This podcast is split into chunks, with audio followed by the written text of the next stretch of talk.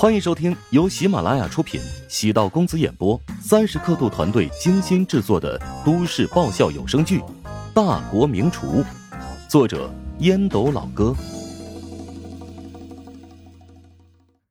第二百九十一集。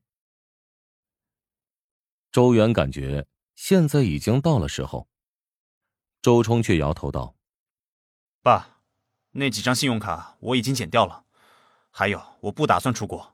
现在华夏的经济很稳定，为什么要去国外，将钱送给那些洋鬼子？哎，没必要跟我怄气。之前的事儿都已经过去了，你现在知道该做什么，什么是正确的。这信用卡呀，你有资格继续使用。至于再过个十几年，我这家产呢，也都是你的。爸，我现在每个月在食堂打工，有好几千元的收入，对一个学生而言。已经足够使用了，我每个月还能攒一点。我准备啊，过年给你买两条烟，两瓶好酒。儿子突然不跟自己要钱了，内心空落落的。乔治在旁边笑着说：“ 周老板，这不是你希望看到的结果吗？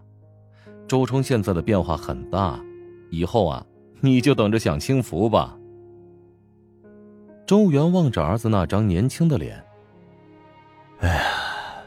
你终于长大了呀！周冲望着周元略显稀疏的头发，轻声道：“爸，您老了许多。”周元搂住周冲，拍了拍他的后背，然后坐下来，享受儿子专门准备的生日午宴。周冲见父亲如此给面子，心中也是感慨良多。我已经想好了。以后啊，不给你卡，也不给你钱了。你想怎么活就怎么活，按照自己的意思来。前提是啊，不能闯祸，不能违反法纪法规啊。周元终于吃不下，喝了口汤，说道：“爸，我已经想好了，大学这几年就在这边打工，我会靠自己的努力争取专升本。”说完此话，周冲顿时有些后悔。自己怎么会有那么疯狂的想法呢？周元站起身，朝乔治深深的鞠了个躬。乔老板，我都不知道用什么言语感谢你了。我欠你一个人情，以后有什么地方需要我，尽管知会一声，只要在我能力范围内，绝不二话。哎呦，行行行，以后需要周老板帮忙的地方，我也不会跟您客气的。我呢有个建议，以后让周冲每个月至少给您做一次饭。哈哈哈，我没意见的呀。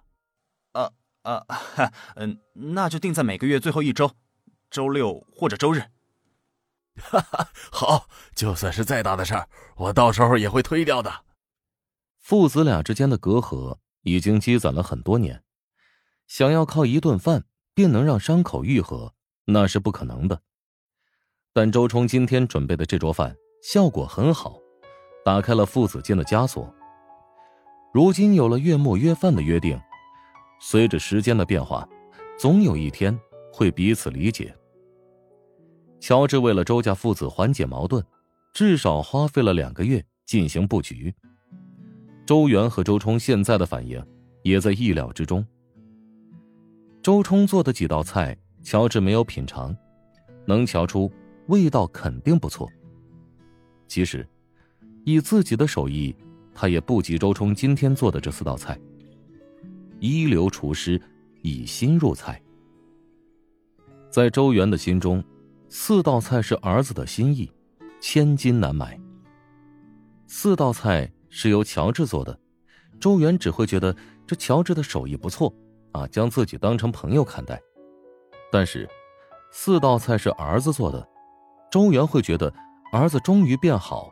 不再是那个吊儿郎当、整天惹是生非的败家子儿了，后者无疑意义更为重大。吃完午饭之后，周元下午还有生意要谈，匆匆离去。周冲将周元送上车，直到车影消失，才返回食堂，来到乔治的办公室。乔治在看食堂近期的财报，只听扑通一声，周冲主动跪了下来。师傅，谢谢你。乔治连忙起身，绕过办公桌，将周冲给扶起来。嘿，你这是他妈在拍戏呀，吓我一跳！天地君亲师，我是你的徒弟，给你磕个头，是很正常的事。只此一次啊，以后就别再做这么夸张的动作了啊！咱们都是现代人，不讲那些虚头巴脑的那一套啊！从刚才那一刻，乔治感受到了周冲对自己的认可，两人的师徒情谊在相处的这段时间慢慢升温。经过此事之后，周冲更是真心将乔治当成了恩师。乔治其实比周冲大不了几岁，周冲表面上喊他一声师傅，心里其实一直怪别扭的。但是，周冲跟乔治一起工作生活这么久，发现乔治身上有许多值得自己学习的地方。厨艺和管理才能放在一边，乔治的情商很高。擅长与别人相处，赢得对方的信任，这才是乔治在这么短的时间内，食堂生意红火，自己的名气也一路飙升的原因。周冲也没想到，和父亲多年的心结，就这么轻松自然的打开了。哎呀，第一次看到我爸真情流露，原来他挺关心我。谢谢你帮我做的一切，否则啊。我还是个不知天高地厚的纨绔呢。哎，纨绔少爷也没有什么不好的，至少不用每天到食堂报道，对着各种各样的食材伤脑筋。听说你手上因为洗菜的缘故都有冻疮了吧？哼，冻疮而已，算不了什么。我觉得吧，以前那种日子挺没意思的，现在虽然累了一点，但每天都过得很充实。我已经做好了长期打算。从明天开始准备专升本的考试，此外便是跟着你学习厨艺、学习管理。乔治微微一怔，当初收留周冲，一方面是为了消除影响，另一方面也是打算借机炒作食堂。周冲一出生便含着金钥匙，家境优渥，在食堂注定干不久，在自己这里只是过渡。刚才那番话。周冲是发自肺腑，让乔治动容。嗯，光是下决心还不够，想要端上厨师的铁饭碗，难度很大。这样吧，从明天开始，我会教你一些当好厨子的基本常识和技巧。当厨师可是要吃苦的。周冲目露坚定之色，我不怕苦。哎呀，这个扎冲的变化好他喵的吓人呐！